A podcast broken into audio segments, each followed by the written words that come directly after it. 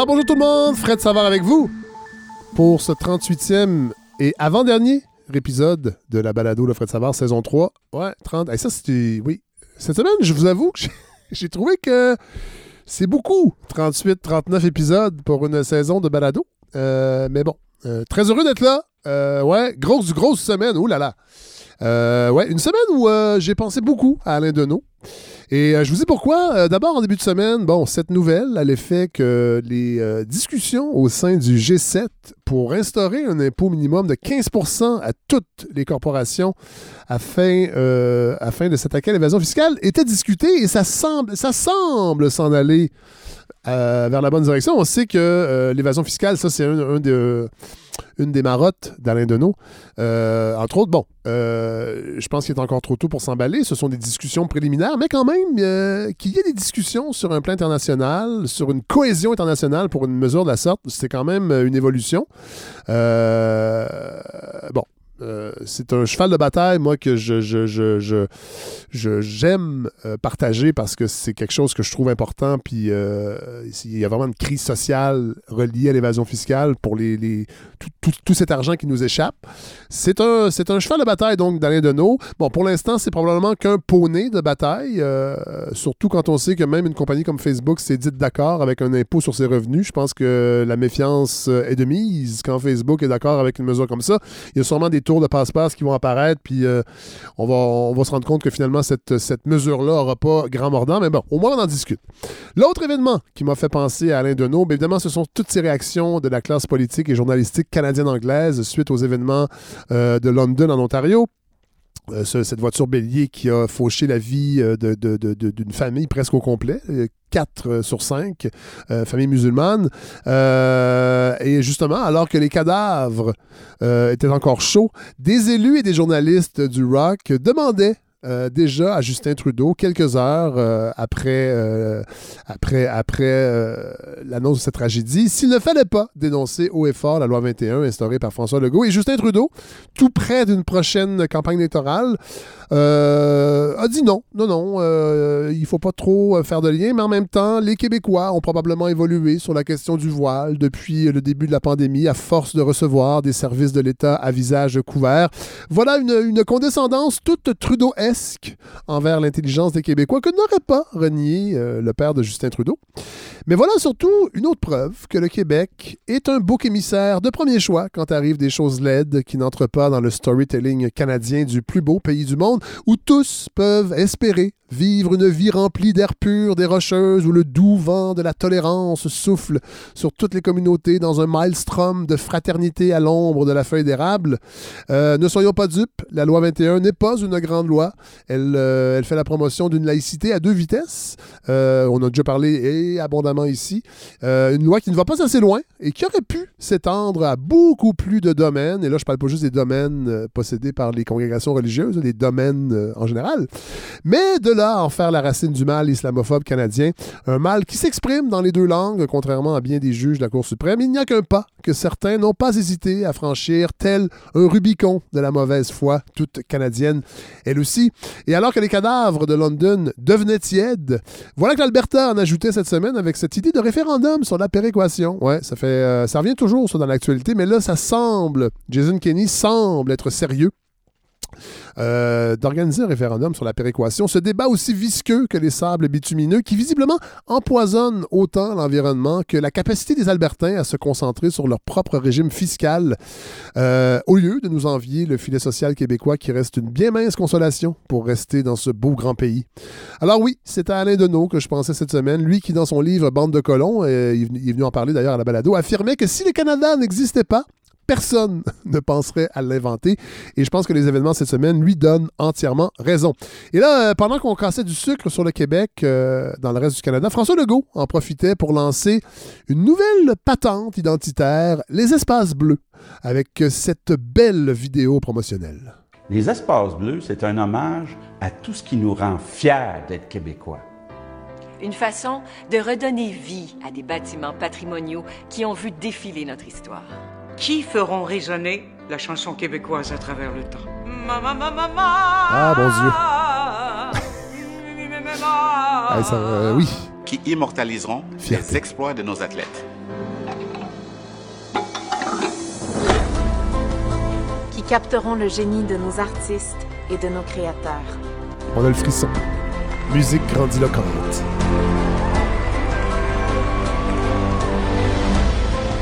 Porteront un regard sur nos rêves et sur notre imagination. Ça, c'est Marie Laberge. François Legault adore Marie Laberge. Nous aussi, là, mais il en parle souvent. Qui valoriseront notre détermination et nos ambitions. Ah. Et action. C'est c'était Ricardo. Avec les espaces bleus, on célèbre nos succès, nos héros, notre histoire, on célèbre notre Québec.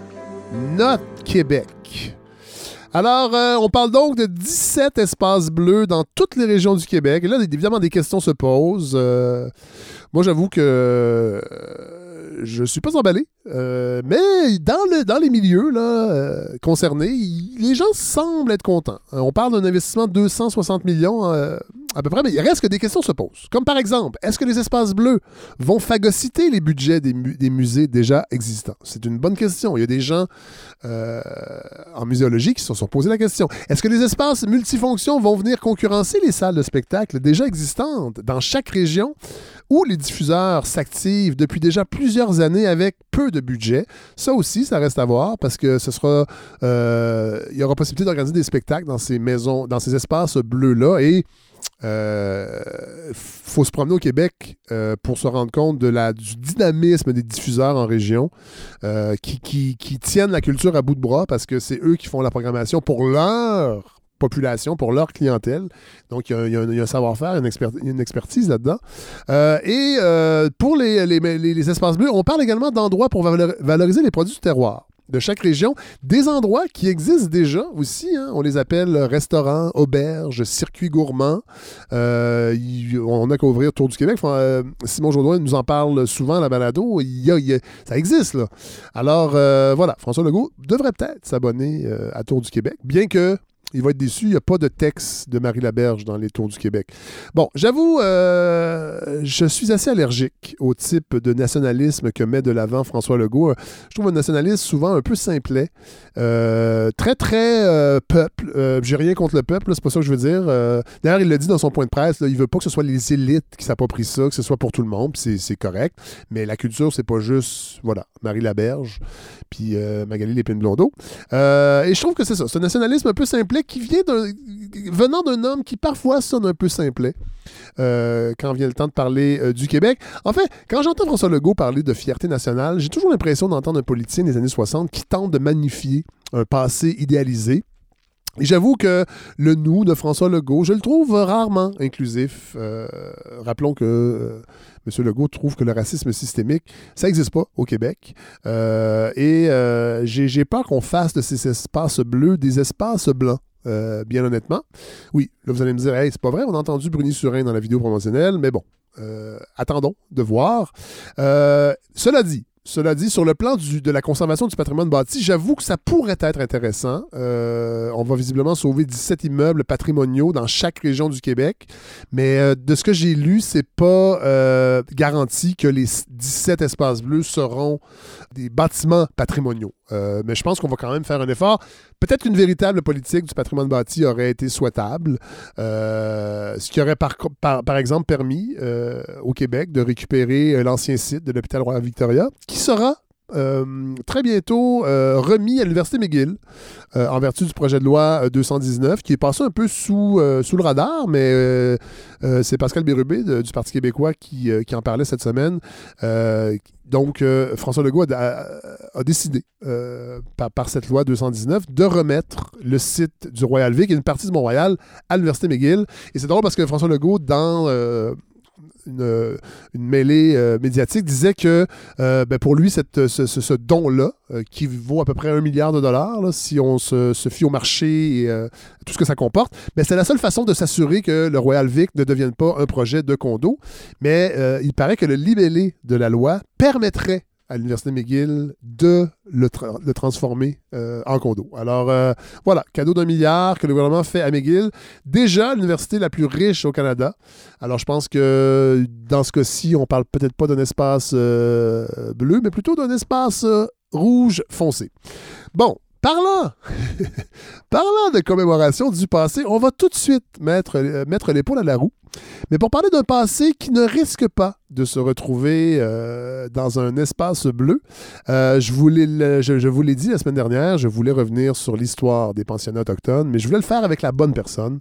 Euh, et cette personne, c'est Marie-Pierre Bousquet. Euh, et je, vous allez voir, c'est complètement passionnant euh, ce qu'elle a à dire sur le sujet. Et elle, elle a eu les deux mains dedans. Euh, voilà. Alors, je vous souhaite un bon épisode, tout le monde. Il en reste deux avant les vacances.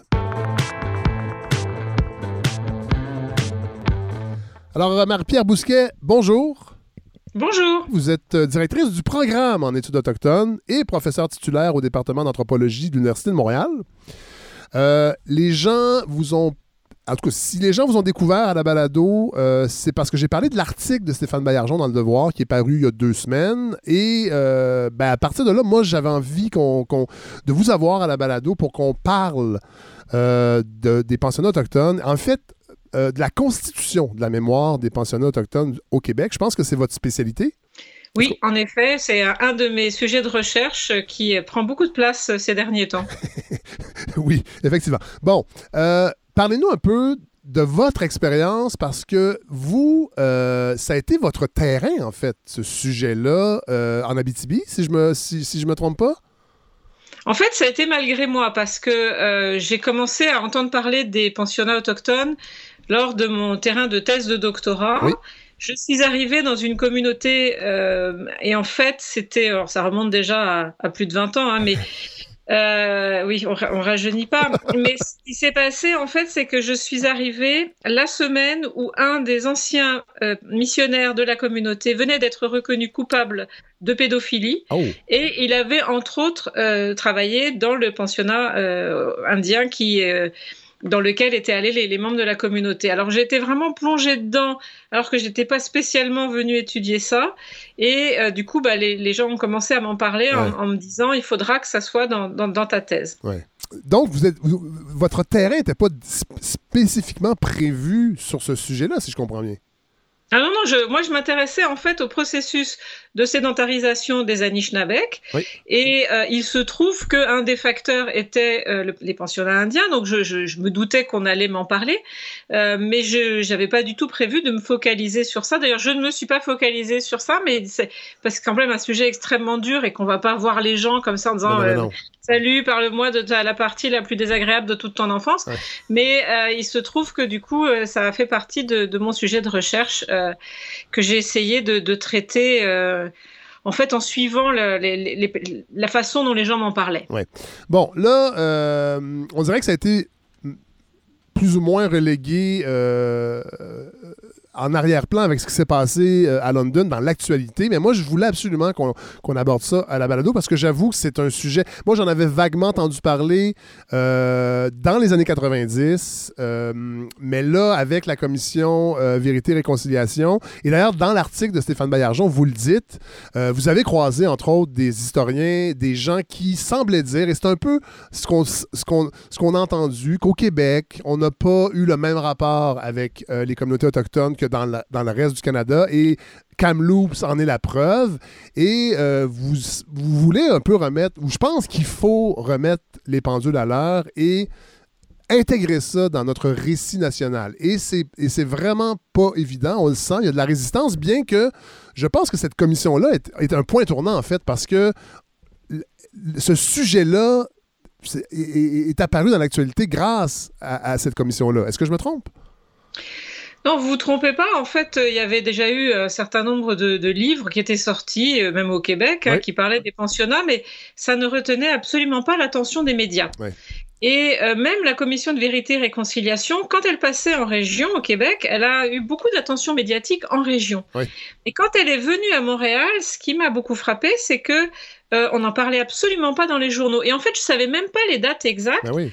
Euh, puisque c'est une de mes étudiantes qui m'a dit, mais est-ce que tu viens euh, euh, telle, telle fin de semaine, ça durait quatre jours, aux, aux audiences? Et je dis, ah bon, c'est à ce moment-là, parce que je cherchais l'info et je la trouvais pas. Donc, c'est dire à quel point, pour les grandes villes du Québec, on n'en entendait pas parler, Ouais. alors que mes collègues à, à l'université de, de Colombie-Britannique Ils ont même eu une journée complètement euh, de congé pour pouvoir aller euh, aux audiences de Ouais. la commission quand elle est passée à Vancouver. À Montréal, rien. on sait- Enfin, je veux dire, mes collègues sont toujours au courant de, de tous les sujets d'actualité les Ouais. plus chauds parce que je suis dans un département d'anthropologie. Et là, rien. Ouais. On n'était pas au courant. Est-ce que est-ce qu'il y a une dimension linguistique? Parce que vous parlez des livres qui ont été publiés c'est vrai euh, à partir des années 60 euh, attendez je retrouve ma note euh, Basil Johnson qui publie en 88 Indian School Days j'ai l'impression que le facteur linguistique joue énormément là-dedans par rapport oui, il y a l'aspect difficulté d'intégrer ça dans le récit national des Québécois francophones, mais il y a, l'éloignement aussi, il faut quand même euh, le dire. Les communautés autochtones au Québec sont souvent dans des régions loin des grands centres. Euh, Est-ce que vous avez l'impression que c'est une dimension qui a joué aussi dans le peu d'intérêt médiatique pour ces questions-là? Je ne sais pas si c'est l'éloignement des grands centres. Je pense que c'est aussi une question démographique, c'est-à-dire que au Québec, euh, les autochtones constituent 1,5% de la population, Ouais. tandis que dans d'autres provinces, euh, le- le- la, la proportion est beaucoup plus élevée. Et puis quand vous arrivez à Montréal ou que vous êtes à Québec, vous allez en croiser des autochtones dans la rue, mais vous le saurez pas. D'ailleurs, Ouais. très souvent, il y a des gens qui me disent, oh, on m'a pris pour euh, quand je suis au quartier chinois, on me prend pour une asiatique, Ah ou sinon, ouais. si je suis avec des Sud-Américains, on pense que je suis sud-américaine. Ouais. Donc, euh, en fait, vous les voyez pas. Tandis que quand vous êtes à Vancouver, par exemple, dire, ils sont très visibles. Ouais. Alors, il y, a- il y a vraiment aussi cette, cette question-là qui joue. Euh, dans un autre article que vous avez fait paraître, je crois, en 2016, euh, et vous m'avez donné cette, euh, ce, ce lien-là, puis ça, ça fait partie de ma préparation, j'ai trouvé vraiment intéressant le parallèle, parce que vous, vous avez réfléchi aussi à, cette question-là de- de- d'intégrer euh, la mémoire des pensionnats autochtones dans le récit national par rapport à ce qui s'est fait en France, entre autres, avec des travaux d'historiens français sur les lois mémorielles euh, du gouvernement français au sujet des, des génocides et des traumatismes de la colonisation française les parallèles, bon, je pense qu'en en fait, quel parallèle on peut faire avec, avec ce qui s'est passé en France? Bah, le parallèle, c'est que si vous commencez à parler en France de la colonisation, vous allez sûrement pas vous faire des amis. Vraiment, là, tout le monde va avoir des opinions extrêmement polarisées. Euh, c'est un sujet très chaud Ouais. euh, qui entraîne des réactions politiques très fortes. Et euh, en fait, même si tout le pays a participé d'une Ouais. façon ou d'une autre à de la colonisation, il y a, c'est comme si les gens le prenaient de façon personnelle. Ouais. Et c'est et là, je pense que de ce côté-là, en plus, je vois toutes les réactions que j'ai eues après la- l'apparition de l'article du Devoir. Ouais. Peux dire que j'en ai eu des réactions. En fait, j'ai rarement eu autant l'impression d'être lue, d'ailleurs. Euh, mais euh, parce que d'habitude, c'est plutôt les, les étudiants et les autres universitaires Ouais, ouais. qui lisent. Mais euh, donc là, je vois que j'ai vraiment touché une, une corde sensible, alors que le- comme quand on parle de colonisation, le but est absolument pas de, de choquer les gens. Le but Ouais. est de se dire, c'est arrivé, ça fait partie de notre histoire. Comment on va euh, écrire cette histoire et comment on va l'enseigner Ouais. et, et donc, est-ce qu'il y a. Parce que là-dedans, bah, il y a aussi euh, est-ce- une question qui revient souvent et en fait, on ne trouvera jamais de réponse. Est-ce qu'il faut se sentir coupable? Ouais. Mais on n'est pas coupable, on n'y était pas. Alors, est-ce qu'on est responsable? En tout cas, on est responsable de recevoir cet héritage. Ouais. Et, et on- et même là, on a du mal. Euh, bon, dans- euh, une des différences, et vous le soulignez dans cet article-là, c'est que ben, en France, souvent, ben, c'est des minorités ethniques qui ont été euh, victimes de la colonisation française, alors qu'ici, on parle euh, des nations autochtones qui ont leur propre histoire euh, qui existait avant l'arrivée euh, des Européens, entre autres. Alors ça aussi, j'imagine que ça change la donne sur comment on peut l'intégrer dans le discours de la majorité, euh, parce que c'est comme deux notions, en fait, c'est deux visions historiques qui s'entrechoquent. Ces deux visions historiques qui s'entrechoquent, mais c'est très fort. Si vous prenez, par exemple, bon, si vous allez à un colloque scientifique en, Ontario ou dans n'importe quelle province anglophone, Ouais. euh, tout le monde va commencer par dire euh, un mot en disant voilà, je reconnais que je suis sur le territoire de telle Première Nation. Ouais. Euh, et que, euh, bon, alors, ils se sont suivis de- d'un mot d'hommage en général. Au Québec, euh, ça commence, mais en fait, on ne sait plus trop forcément. Quand vous êtes à Montréal, enfin, si vous avez suivi un petit peu les polémiques oui. qu'il y a pu y avoir sur euh, est-ce qu'on reconnaît quelqu'un et si oui, qui? Parce qu'en fait, c'était des endroits où il y avait quand même pas mal de nations. Est-ce que c'est des lieux d'échange? Est-ce qu'on va vexer quelqu'un? Est-ce qu'on n'aura pas. Bref. euh, quand vous êtes à Montréal, c'est extrêmement compliqué de savoir qui, à qui il faut rendre hommage. Par contre, si vous êtes en Abitibi, c'est très simple en Ouais, fait. ouais. Vous êtes sur un territoire non cédé, mais Ouais. personne ne le reconnaît jamais. Il n'y a rien qui vous dit quand vous arrivez en Abitibi que vous êtes un territoire Anishinaabe. Donc déjà, vous avez une différence importante entre la façon de reconnaître euh, le fait au Québec qu'on est sur des territoires euh, non cédés autochtones. Et ça, ça, Ah, ça, fait, ça fait tiquer beaucoup, beaucoup euh, une frange du nationalisme québécois. Puis on le voit aussi dans certaines chroniques, euh, cette, cette idée-là des territoires non cédés. Moi, j'ai eu des discussions avec des gens dans des contextes de soirées, de, de, de, de souper, et c'est quelque chose qui passe mal chez beaucoup de nationalistes québécois. Ben, je sais bien que ça passe mal, mais le, le- enfin, vous pouvez quand même pas effacer des faits historiques tout simplement parce qu'ils vous plaisent pas.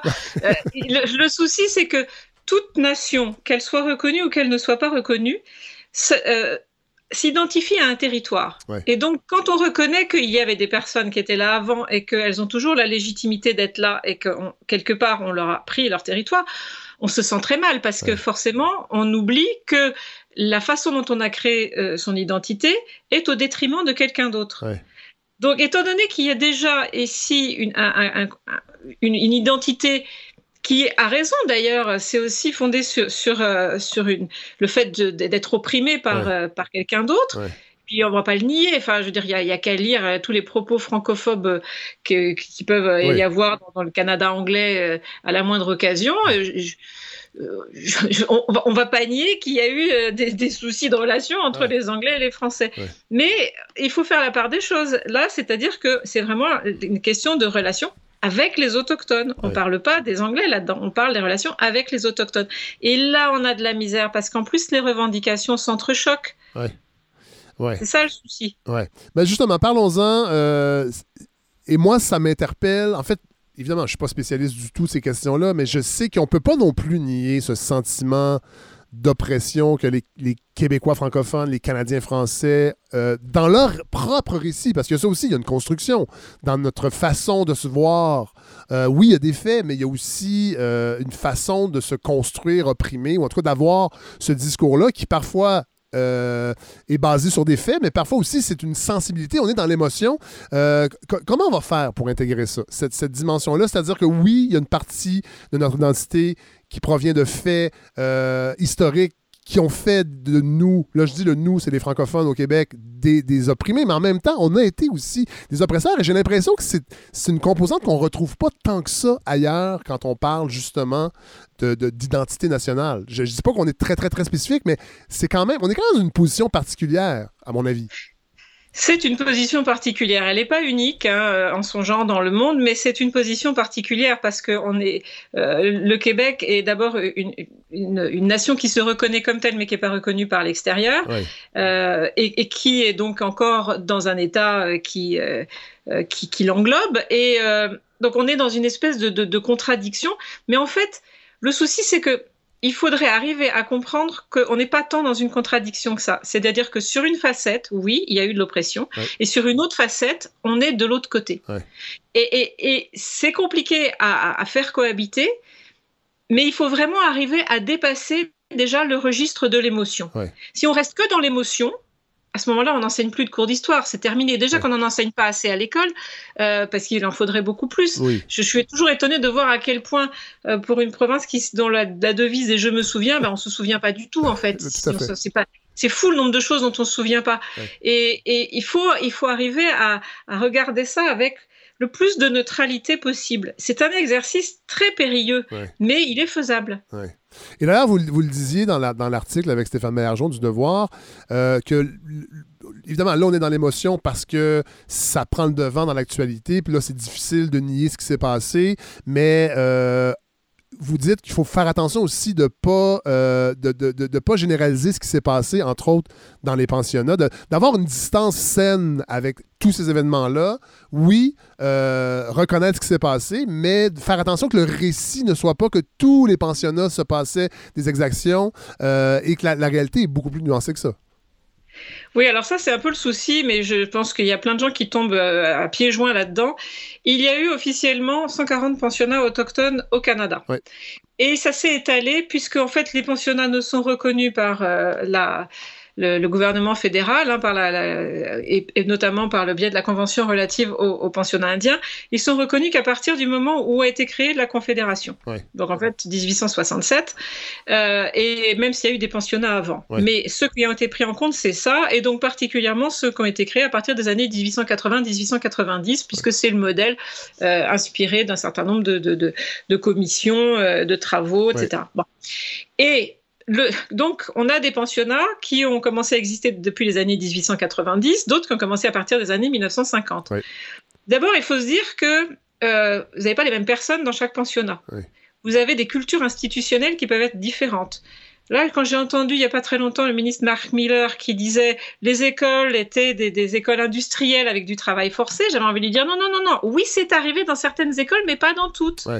Vous avez différentes périodes d'éducation. On est très bien placé au Québec pour le dire. Il y a une réforme en éducation à peu près tous les 10 ans et même euh, moins que ça. Donc, euh, on n'enseignait pas de la même manière en 1960 et en 1890 je, prends des, exemples comme ça, mais il y a des, périodes où les châtiments corporels, ça faisait tiquer absolument personne au Canada. C'était complètement normal d'aller frapper des enfants et considérer qu'ils n'avaient pas leur mot à dire et qu'ils étaient à peine des êtres humains. Et donc, c'était même pas uniquement les autochtones qu'on se considérait comme ça. Mais l'éducation, ça a évolué. Donc, vous n'allez pas faire la même histoire pour un pensionnat qui a été créé dans une certaine place par une certaine congrégation avec une certaine culture institutionnelle, euh, avec un autre qui est complètement ailleurs, avec d'autres cultures institutionnelles, avec d'autres personnels et à une autre période de, où on a considéré l'éducation autrement. Donc, c'est absurde de considérer que, 140 pensionnats ont, fonctionné de la même manière. Mais le projet d'assimilation était le même. Oui. Oui. Et euh, il faut dire aussi une chose, et, vous le dites bien dans, l'article, c'est 2016, hein? L'article que m'avait envoyé, c'est... Euh, oui, il est sorti en 2016. Euh, il existe aussi, c'est qu'il n'existe pas une mémoire autochtones, mais plusieurs, parce que eux ont commencé depuis plusieurs années à, se réapproprier ce passé-là et à le commémorer. Euh, et le problème, c'est que ça se fait dans des endroits qui sont pas à la vue de tous. Et vous, d'ailleurs, qu'est-ce que vous, comment on peut euh, commencer la commémoration, oui, l'inclure dans, le, dans, le, la formation en histoire, dans, les écoles, mais dans, est-ce que ça, se passe par des monuments dans les grandes villes? comme, comment vous voyez ça? Il y a plusieurs étapes. C'est-à-dire que d'abord, il faut l'écrire, cette histoire-là.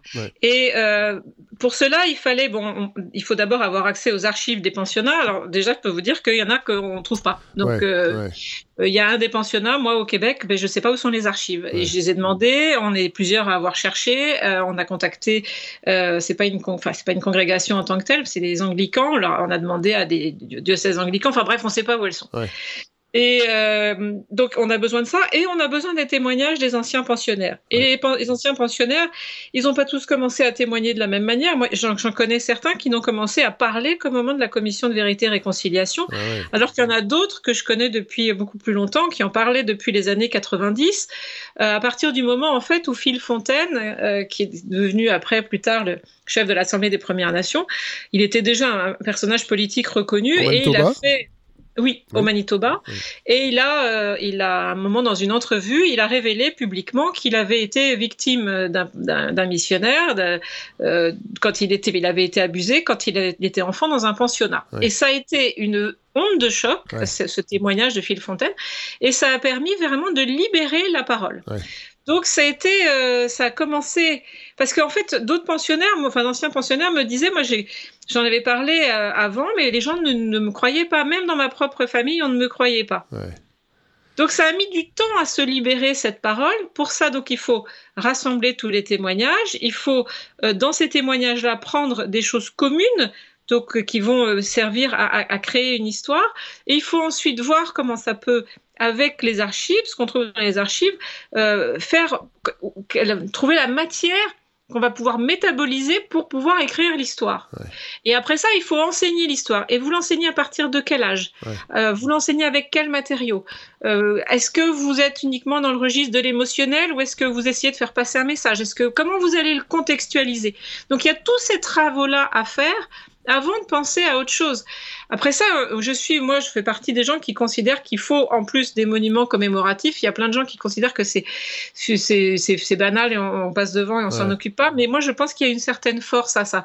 J'ai été élevée, moi, dans, dans un pays en, Europe, en France, qui euh, où le moindre village a euh, des monuments aux morts. Oui. Euh, et, on a l'impression qu'en fait personne les remarque et qu'on passe devant et qu'on met juste une gerbe devant le 11 novembre, mais en fait ça marque les mémoires. Ça marque beaucoup plus les gens qu'on ne pense.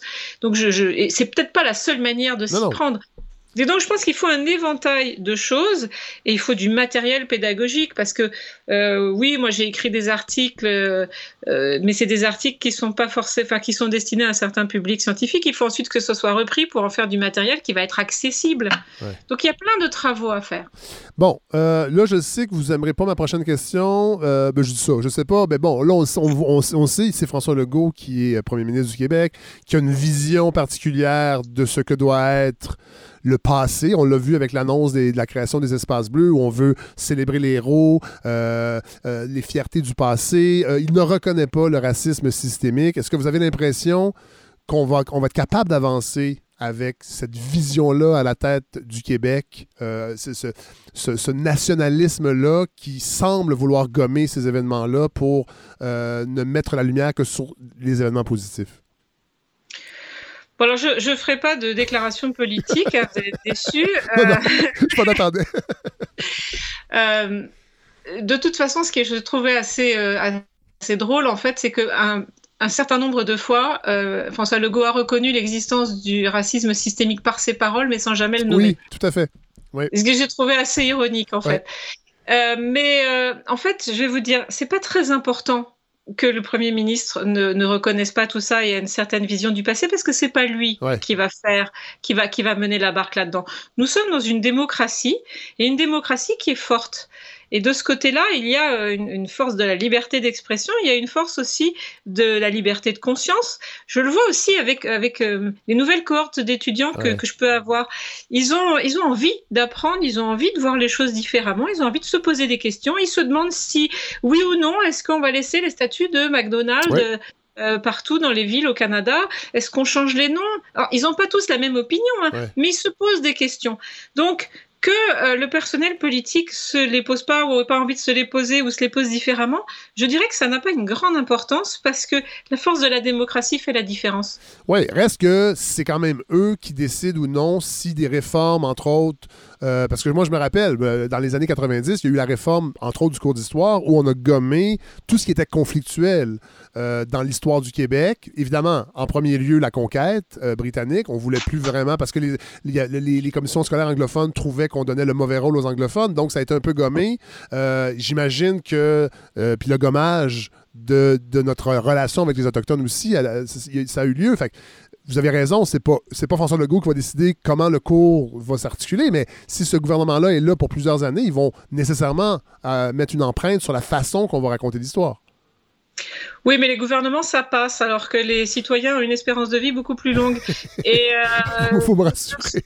Je suis beaucoup plus optimiste que vous là-dessus, parce que dans les universités, en tout cas, et ça ne doit pas être les seuls endroits, euh, on va pas, euh, c'est pas, c'est pas le gouvernement qui décide ah de la façon on fait de la recherche, la façon dont on va euh, euh, penser, enfin se, se, poser des questions pour savoir si oui ou non on interprète bien les faits historiques. Euh, moi, en fait, ça m'est un, petit peu égal à la limite ce que, ce que les gens pensent à Québec ou à Ottawa. Euh, c'est pas eux qui me dictent ce que j'ai envie de faire et la façon dont j'ai envie de l'écrire. Quand je vous dis que oui, il y a une force de la démocratie, on la perd pas de ce côté-là. En tout cas, pas dans les universités. J'en ai pas la sensation. Euh, et je pense que c'est pas le seul endroit où on, garde cette liberté. Ouais.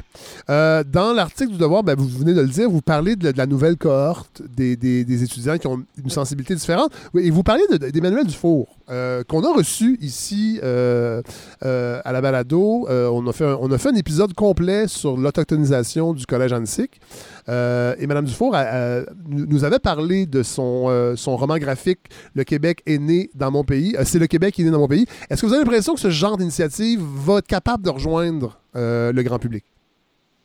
Alors définitivement, définitivement parce que euh, en fait comme j'ai co-dirigé sa thèse de doctorat, qui a notamment euh, une part de, de roman graphique, et elle m'a un peu, si je puis dire, converti à la bande dessinée. C'est-à-dire Ah oui que, euh, oui, oui, non, mais vraiment, euh, je, je m'y suis moi-même lancée. Je, je dessine pas, je rassure tout le monde, c'est une catastrophe épouvantable, mais euh, il faut vraiment se poser des questions pour tous les, pers- les personnes qui no- notamment, enfin moi mon, mon travail consiste à faire de la recherche et essayer de la rendre accessible. Ouais.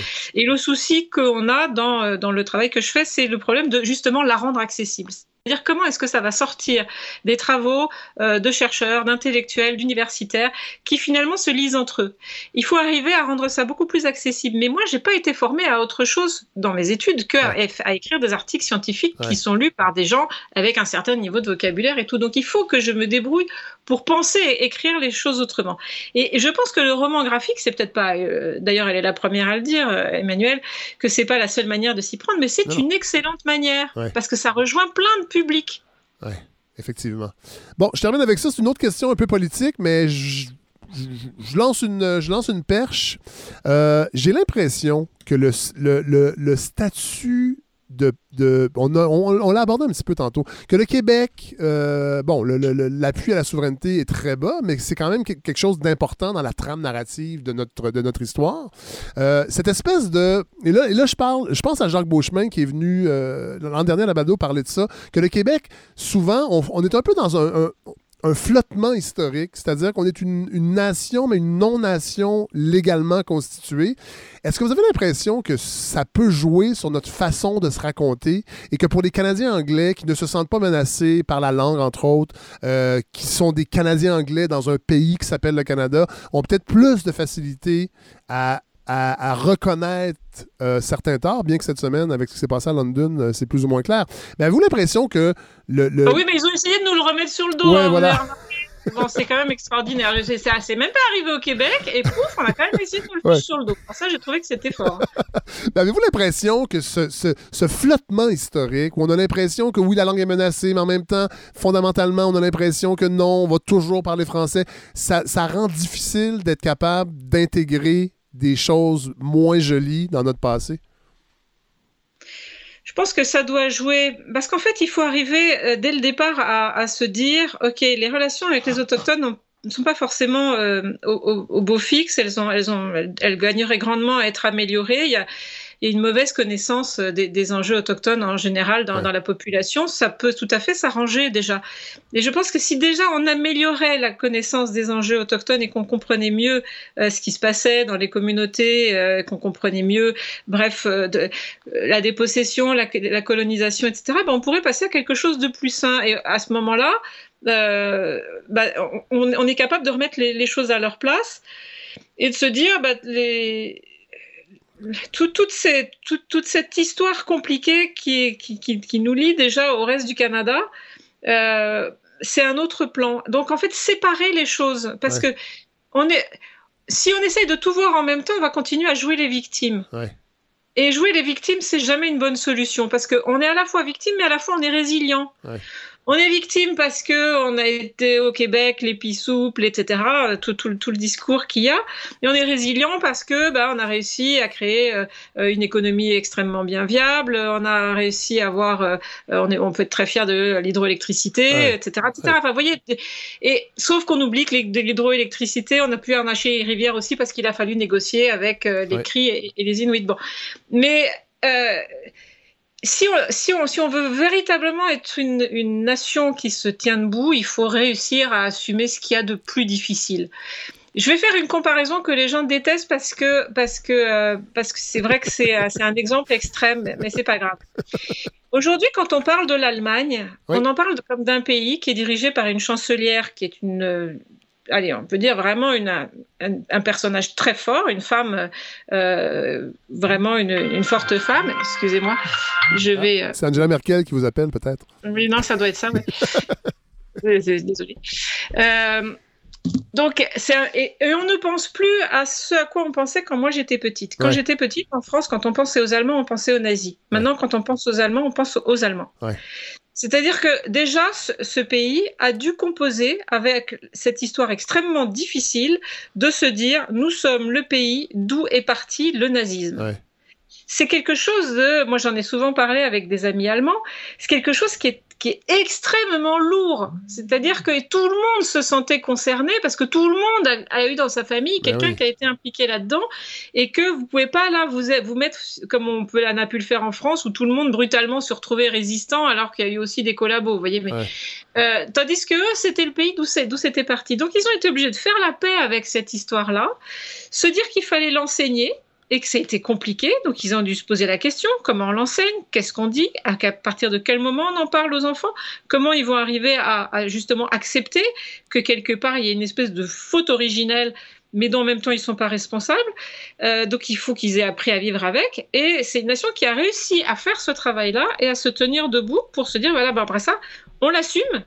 Et maintenant, on va regarder vers l'avant. Ouais. Mais je pense qu'on est tout à fait capable de faire le même genre de travail, même si le contexte est différent et même si l'histoire est différente, on est tout à fait capable au Québec de faire ce même travail-là. Mais il faut l'entamer. Il faut l'entamer et donc, quelque part, il faut aussi commencer par regarder les bibites qui nous embêtent et qui nous font pas plaisir et de se dire que, bah oui, euh, euh, quelque part, euh, nous aussi, on a participé à, ce projet des pensionnats parce que les congrégations religieuses dont il est souvent question, elles étaient toutes pratiquement, les sièges sociaux étaient au Québec, parce que les, le contexte a permis que, parce que oui, c'était essentiellement donc des religieux et le fédéral qui s'en occupaient, mais il y avait une société en général qui, qui trouvait tout à fait normal que, que, que ce genre de projet existe.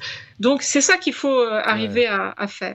Je fais un dernier parallèle avec l'Allemagne. Se peut-il que l'Allemagne ait réussi à faire ça parce que leur identité allemande était solide, plus solide que peut-être l'identité québécoise, que moi je sens souvent fragile, et que le nazisme en Allemagne est atroce, mais c'est une parenthèse dans l'histoire de l'Allemagne.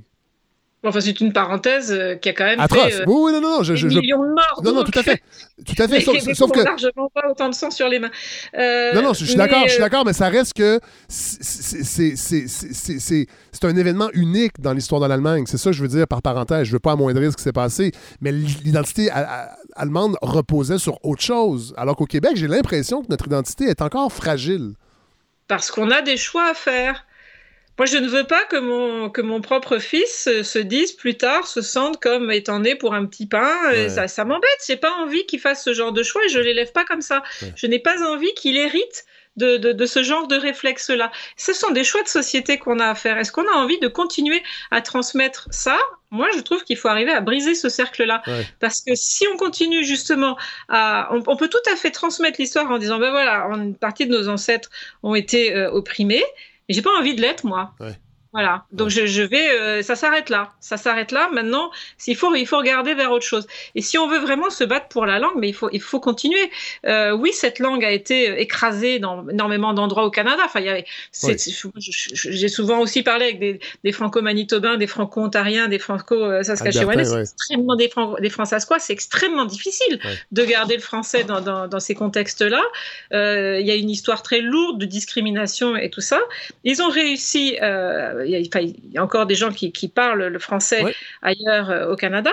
Et là, il faut arriver à se dire, mais il faut continuer à se battre pour le français. Moi, je suis euh, archi pour, mais non seulement pour euh, le français en général comme langue véhiculaire, mais je veux qu'on se batte pour un excellent français qui intègre aussi le joual. Ouais. Donc, il faut, il faut pas qu'on voit petit, il faut Ouais. qu'on voit grand, il faut qu'on ait de l'ambition.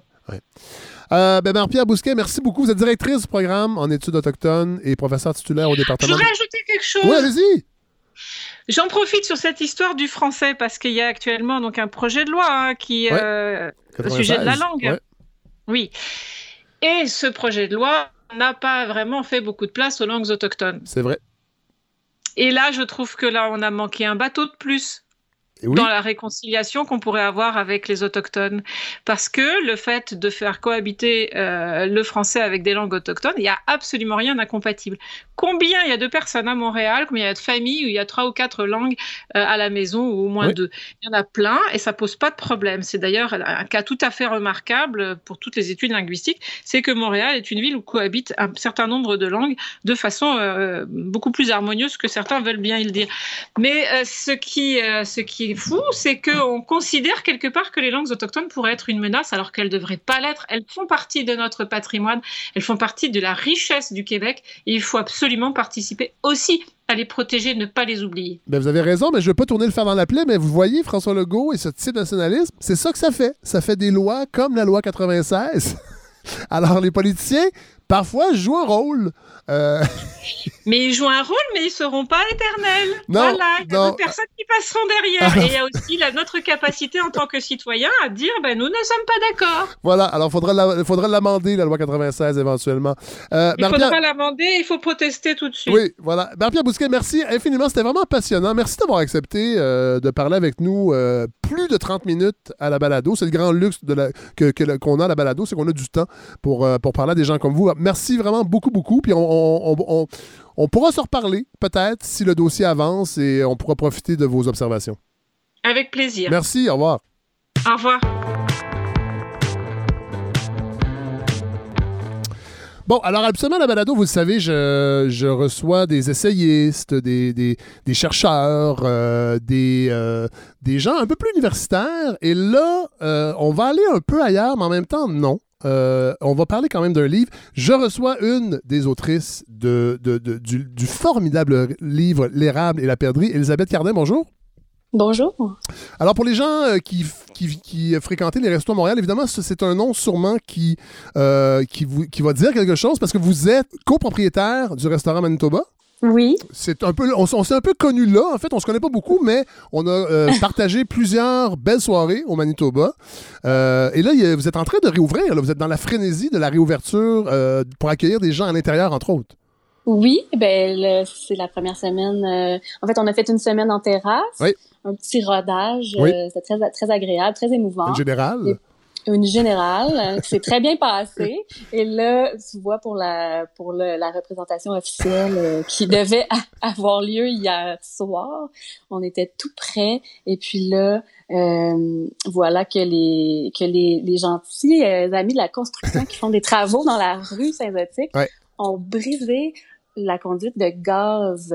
Donc, Ah, euh, t- ouais, 36 pompiers, le quartier, tout le gros périmètre, l'électricité fermée. Donc, hier, on n'a pas réussi à ouvrir le resto. La, la dernière fois que j'étais allé au Manitoba, euh, ça fait quand même quelques années, et euh, quand je suis parti, il y a eu un feu dans la nuit. Alors là, j'espère Oh que je suis pas Dieu. responsable. Ben, il y, a- il y a une petite corrélation là, entre votre présence dans ma vie et les catastrophes. Bon, alors, euh, vous êtes euh, co-autrice du formidable livre L'érable et la perdrix, l'histoire culinaire du Québec à travers ses aliments. Vous l'avez coécrit avec Michel Lambert et moi, j'ai découvert Michel Lambert euh, que je ne connaissais pas. Et là, j'apprends que cet homme, qui a 78 ans à peu près aujourd'hui, c'est ça? Oui, oui 77, euh, ouais, j'ose pas me prononcer. et euh, qui est l'auteur de cinq tomes sur l'histoire de la cuisine familiale au Québec. Euh, Racontez-nous un peu comment vous l'avez rencontré, parce que sans lui, euh, je pense que ce livre-là euh, serait paru beaucoup plus tard. euh, dans, dans Sans vie. doute dans une vingtaine d'années, probablement. Mais qui est Michel Lambert? Michel Lambert, mais je suis contente d'abord que vous me disiez que vous l'avez découvert parce que c'est un peu le but Oui. de, de mon association avec lui. Donc moi, je l'ai découvert euh, à, à travers euh, un, un chef, euh, Guillaume Quentin, en fait, qui travaillait avec Michel. Puis moi, il m'a recommandé d'acheter ça. Il me dit, viens me rejoindre au métro Jean Talon, j'ai la boîte pour toi. Moi, j'arrive en vélo, pas de rack. une boîte, une énorme boîte. Ouais. Les livres font comme trois pouces chaque. Là Ouais, ouais. D'épaisseur. C'est, c'est un, un ouvrage monumental euh, qui est très, très difficile à lire, mais Ouais. qui, qui contient en fait tout ce qui s'est mangé sur le territoire québécois et, et comment et toutes les techniques Ouais. et Ah ouais. tout- toute la- les symboliques, la spiritualité. des- Il y, a, il y a tout là-dedans. C'est hallucinant depuis comme 12-14 000 ans. un- c'est un peu le pendant théorique de du gros livre de Jeanne Benoît. Là, je sais que je, je caricature un peu, mais il y a cette, i- c'est- il y a cette idée-là de consigner tout le savoir de la gastronomie québécoise. Oui, c'est mais ça va ça va beaucoup plus loin que ça parce que Michel c'est un c'est un passionné de la nature aussi puis lui ce qu'il apporte dans son ouvrage c'est vraiment la relation entre entre la culture Oui. et la nature à travers le, le lien alimentaire. sais. Un- le les livres de recettes de Jeanne Benoît, moi je tripe, mais c'est vraiment Oui. davantage tu sais, des traditions des recettes. Oui. Michel, il y a un livre au complexe qui fait l'énumération de comme toutes les plantes Ah et oui. tous les poissons et tous les oiseaux. Et puis, puis là, l'autre tombe, c'est les- toutes les régions, toutes les recettes, tous les noms, Ouais. la nomenclature. Les... Ouais. Puis aussi, tu sais, c'est très inclusif parce qu'il il, il passe de toute l'histoire des Premières Nations, là, réelle, comme toute l'occupation du territoire Ouais. réel, à- tu sais, puis, ben, mettons, axé sur le développement des, ben, sur la recherche des ressources, puis puis ensuite, il vient avec toutes les influences euh, européennes, puis il va faire, il fait le portrait de tous les travailleurs qui sont venus de partout dans le monde. Ouais. Fait qu'il présente une cuisine beaucoup plus inclusive et métissée Ouais. et très, très axée sur la relation Ben- spirituelle avec la nature. Mais c'est ce qui frappe, parce que il y a ça, il y a énormément ça dans l'érable et la perdrix, et c'est ce qui frappe, en fait, c'est ce côté de, de- diversité. Là, je ne veux pas dire ça parce que c'est dans l'air, puis c'est- tellement important de le dire dans toutes les émissions, mais, mais on se rend compte qu'il y a ça. Euh, moi, moi je- ce qui m'a frappé dans, votre livre, Elisabeth Cardin, c'est un livre, moi j'appelle ça un livre total, c'est le mot qui me venait, parce que, bon, il y a, y a- y y a l'histoire, on va plus loin que ça, il y a l'anthropologie, il y, a, euh, il y, a, il y a- il y a du récit, il y a de l'essai, euh, il y a des réflexions, il y a de la poésie, il y a des photos. Évidemment, il y a des recettes aussi à la fin, mais qui sont Mm. présentées différemment. Des recettes de Sim- Est-ce que c'est toutes des recettes de, de Simon Matisse? Oui. Qui est chef. Mais là, on va parler de vous. Euh, parlons de vous parce que on, on vous découvre aussi dans ce livre, entre autres. On découvre une petite fille de 7 ans. euh, qui, qui, s'inscrit- est une, drôle de petite fille qui s'inscrit dans le club 4H de Saint-Eustache. Faut que vous nous parliez euh, du club 4H que je ne connaissais pas non plus. Oh mon Dieu, les 4 H. ben, d'abord, je peux vous dire que les 4 H, c'est honneur, honnêteté, humanité. Oh non, je n'ai oublié un. Honneur, habileté. Ok, bon. honneur, habileté. En tout cas, Ah, il y a une comme chanson? Une chanson. Ah! Ah non, il y a des chansons. non, non, mais tu sais, c'était un prétexte euh, social, là, à l'époque. Moi, moi, j'ai une grande, une grande sœur et un grand frère. Ouais. Puis no- nos parents nous ont inscrits tous les trois, tu sais. Fait que ma Ok. sœur a comme 10 ans de plus, fait qu'elle était comme Ouais, ouais. monitrice, puis moi, j'étais comme le- la fille de C'est 7 ans. c'est un peu comme les Jeannettes, si je comprends Ben, bien, ou les scouts? Il y a quelque chose de ça dans l'origine, c'est-à-dire que c'est un mouvement religieux à la base, mais tu sais, comme nous, on Ouais. l'a vraiment pas vécu comme ça. Nous, c'était comme, c'était, en fait, c'est un club de pré- préservation, conservation de la faune et de la flore. Fait qu'on faisait principalement de l'apprentissage naturel, des corvées de nettoyage et, et toutes sortes de camps de survie. Et c'était vraiment, un- ça a développé mon lien avec le, la nature, la forêt et tout. Mais là, on parle quand même il y a une vingtaine d'années, 25 ans peut-être. Je ne veux pas dévoiler votre âge, c'est très, très impoli de le faire. Mais c'est une époque où l'environnement est pas tellement au goût du jour comme aujourd'hui. ça commençait, il y avait des, des balbutiements. Ouais. Euh, moi, je viens d'une famille qui était sensible à ça, sans être extrêmement grano, euh, hippie, était juste très allumé. Vous aviez trois bacs, père- vous aviez trois bacs à la Oh. maison quand même. oui, c'est ça que je raconte. Mais oui, c'était angoissant quand t'amènes tes amis, puis ton, comme ton père les regarde jeter avec jugement comme Ah ouais. leurs déchets, tu sais. Fait que c'était comme compost, recyclage, poubelle. Puis je sais même pas si, si c'est comme si le recyclage passait, si la ville, je sais pas ce qu'ils faisaient avec ça, mais c'était très... Non, c'est ça, on, on, on aimait bien euh, discuter de notre impact, euh, l'impact de nos actions sur, Ouais. sur la nature, mais c'était vraiment c'est très de base, là. Ouais. Puis, Non, mais quand même, ça la- ça m'a toujours intéressé. La graine était semée là, de, de, de, Oui. de cette, euh, de ce souci-là. Et euh, vous racontez aussi qu'adolescente, vous, votre grand fantasme, contrairement à vos amis, ce n'est pas Brad Pitt, mais bien Pierre Perrault. oui, j'ai étudié en cinéma, puis je me suis mis à triper sur Pierre Perrault. évidemment. Et puis, en tout cas, j'étais fascinée par, par la poésie de cet homme-là. Ouais. Tu sais, un homme qui, qui, qui, qui ose euh, raconter tout- toute son émotion par rapport à des choses très simples Ouais. comme des humains, la nature. Tu sais, moi, ça me fascinait. Ah ouais. Fait que oui, je raconte ça, c'est un peu à la blague, mais c'est une inspiration euh, très forte euh, dans ma vie, Ouais. son cinéma puis sa poésie. ouais. Et là arrive l'école d'horticulture du Jardin botanique. Euh, Ouais. Est-ce qu'on peut parler d'un- tournant dans votre vie? D'un, ça a été euh, majeur. Ouais. vraiment. Parce que je m'enlignais pas euh, du tout par là. J'étais un peu perdue, là. Je fais- me faisais croire que j'aimais la musique métal, puis euh, que j'allais devenir mixeuse sonore. Ouais. Puis là, Ah ouais? ouais, c'est c'est ça, moi, que je voulais faire. J'ai fait très basse, J'avais Ah 18 oui, oui, l'Institut très basse. On voyait, on voyait les annonces dans le métro. Oui, treble and bass. J'étais la seule fille d'un groupe de 30 geeks de 40 Ben oui, ans, tu sais. non, ça a pas. Puis, en fait, c'est ça. Mais je le raconte, ça, parce que je, je vais le dire. Je, je, viens de sortir aussi un essai chez Oui. Atelier 10. Oui. Puis là, tu sais, les- ça se recoupe un peu. C'est vraiment pas le même style. Puis ça reste que c'est la même thématique. Mais ça, je le raconte en intro de, de, de, ce, de ce petit bouquin-là. Mais je raconte en fait que j'ai été frappée par euh, un, un film qui est adaptation de Spike Jones. Puis euh, il y a juste une scène avec des orchidées. Puis ça me, ça m'a comme percuté. Puis le lendemain, j'avais visité une ferme d'orchidées. Puis là, je, je suis rentrée dans la serre. Puis j'ai comme eu un bien-être, juste d'être là. Puis de, de, de me dire que, que ça pourrait être un métier, de, Ouais. de travailler avec des, des végétaux, des trucs qui sont vivants. Ouais. Puis euh, c'est là j'ai j'ai comme fait une recherche puis ça, ça a été très rapide. Je me suis inscrite au, au jardin botanique de Montréal. Puis j'ai fait deux ans à temps plein là, à apprendre absolument tout ce qui peut se savoir sur sur les végétaux. Du Québec, Euh, d'ici, en fait, aussi. Il faut Ben, quand même le dire. là, non, il ben, ben oui, de, de, ben on apprend de tout là, mais Ouais. moi c'est ça qui m'a frappé. Euh, c'est vraiment la la flore indigène, puis en, en fait plus particulièrement ce qui est comestible. Ouais. Donc je faisais je faisais beaucoup, j'étais très en comme en réaction au fait qu'on désherbait euh, des des mauvaises herbes qui qui à la base sont des aliments. Ouais.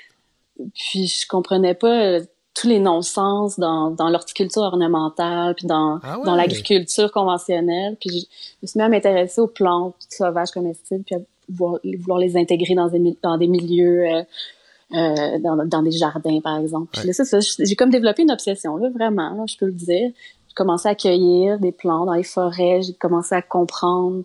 Euh, ça, ça me vient très facilement, en fait, reconnaître quelque chose, savoir ça vient de quelle famille, trouver tout de suite comment l'identifier. Puis ça, ça a été facile pour moi de, de me promener dans le bois puis de vraiment identifier tout ce qui se mange, tu sais. Ouais. Fait que j'ai voulu en faire un métier, puis ça m'a comment on fait, mais, vers mais- le- mais comment on fait après ça, quand on sort de cette formation-là? Ouais. Euh, comment vous vient l'idée, éventuellement, d'ouvrir un restaurant? Vous n'avez pas de background euh, de restauration. Et là, vous décidez d'ouvrir un restaurant qui va mettre en valeur euh, la cuisine. Boréal, est-ce que c'est ça? On peut dire ce terme-là? Est-ce que c'était ça l'idée? Non, en fait, Non, bien. je, je contrôle un peu le vocabulaire euh, à l'interne. Boréal, euh, tu sais, pour moi, c'est c'est un, un terme un peu marketing. Ouais, ouais. dans le sens où quand on comprend la, la, répartition des types de forêts au Québec, on, on comprend que quand tu es à Montréal, tu vas beaucoup plus servir des végétaux qui sont issus de la forêt laurentienne, du, du fleuve Saint-Laurent, de, de toutes sortes d'écosystèmes. Ouais. Montréal, tu sais, ça commence à un parallèle plus, plus élevé, Ouais. euh, mettons, à, je- dans les Hautes-Laurentides, tu sais, quand il y a beaucoup de conifères. Fait tu sais, il n'y a pas tant de choses dans la forêt boréale. À là, manger. À manger. Tu sais, on peut parler de, tu sais, de, des, des aromates, des épinettes, Ouais. de la perdrix, du thé du labrador, du bleuet, mais je veux dire, il y a à peu près euh, 500 trucs avec lesquels on travaille au resto, puis tu sais, ça vient de tous les écosystèmes. Fait que j'ai toujours On- refusé on- on- de dire cuisine boréale. On peut pas faire un brunch seulement de- d'aliments boréales, c'est ça que vous me dites? Ben, ça serait difficile. Il faudrait être tenace. Puis ma PAC est pas non plus euh, très euh, aidant dans, Ah, mon Dieu, ça, ça m'étonne pas. mettons, dans, dans, dans, dans la faune. Ouais, ouais. Dans- Fait que, Mais là, le déclic du je- Manitoba, le dé- le- Oui. là, vous décidez, moi, j'ouvre un resto. Ouais. Ouais. j'ai j'ai décidé que en fait j'ai une autre maladie mentale qui qui est ne pas pouvoir travailler pour quelqu'un d'autre. Ah oui. Donc je, je savais qu'à 30 ans ça me prenait un projet, j'avais essayé toutes sortes d'affaires. Ouais. j'ai une compagnie de produits naturels faits avec des plantes de la forêt, c'est comme j'essayais plein de petits business, Ouais. j'ai fait une formation de démarrage d'entreprise. Puis là à un moment donné, en fait, je suis passée devant le local Ouais. du Manitoba qui était une une vraie dompe là, Oui. on va le dire. Oui, mais c'est le, le bout de la rue Saint-Zotique C'est qui, vraiment qui est cool aujourd'hui, mais ouais. qui n'a pas toujours été. Ben c'était c'était comme des des entrepôts, des Ouais. shops de bois, Ouais. c'était très très délabré, puis il fallait beaucoup d'imagination et de Ouais. De naïveté peut-être pour se dire hey moi je suis toute seule dans la vie j'ai pas d'argent je vais je vais louer ce local Ouais. fait que là c'est ça que j'ai fait j'ai Ouais. loué le local en me disant d'abord si parce que je voyais bien l'effervescence du quartier Ouais.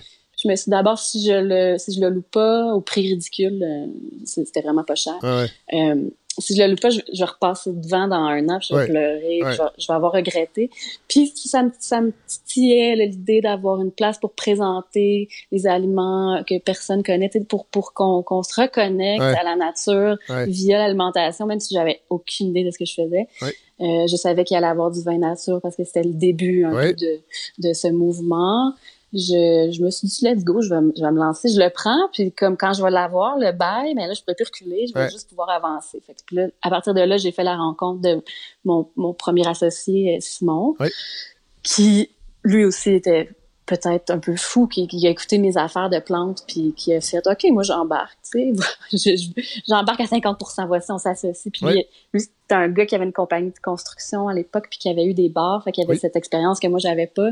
Fait qu'à deux, on a vraiment, pendant un an, là, on a fait tous les travaux avec des trucs qu'on trouvait, des, des matériaux recyclés. on, avait ce rêve, on a tout- monté une équipe, puis comme aller savoir pourquoi euh, les médias sont embarqués là-dedans, puis on, on, ça a vraiment été un gros hit, là, l'ouverture. Ah oui, là. oui. C'était c'était épeurant, c'était trop. C'était, Ouais. non, euh, si on n'avait pas eu les reins solides, c'était, c'était fini en moins de trois mois parce que on n'était pas prêt du tout. Ah on avait Mais c'est vrai qu'il y a eu un gros cuisine, buzz. Un gros, il y a moi, je rappelle, un gros oui. buzz. Parce qu'on pouvait aller manger du phoque au Manitoba. moi, Ben je, moi, je oui. sais que dans la rue, là, c'est ce- c'est ce que les gens. Et tu aller au Manitoba, ils ont, ils ont, ils ont du phoque. Moi, c'est- je, je, je, je suis tombé- je suis même tombé dans le piège. J'ai- je suis allé manger Euh, du oui. phoque. Ce- cet animal si mignon avec ses petits yeux humides. Oh, oh, arrêtez.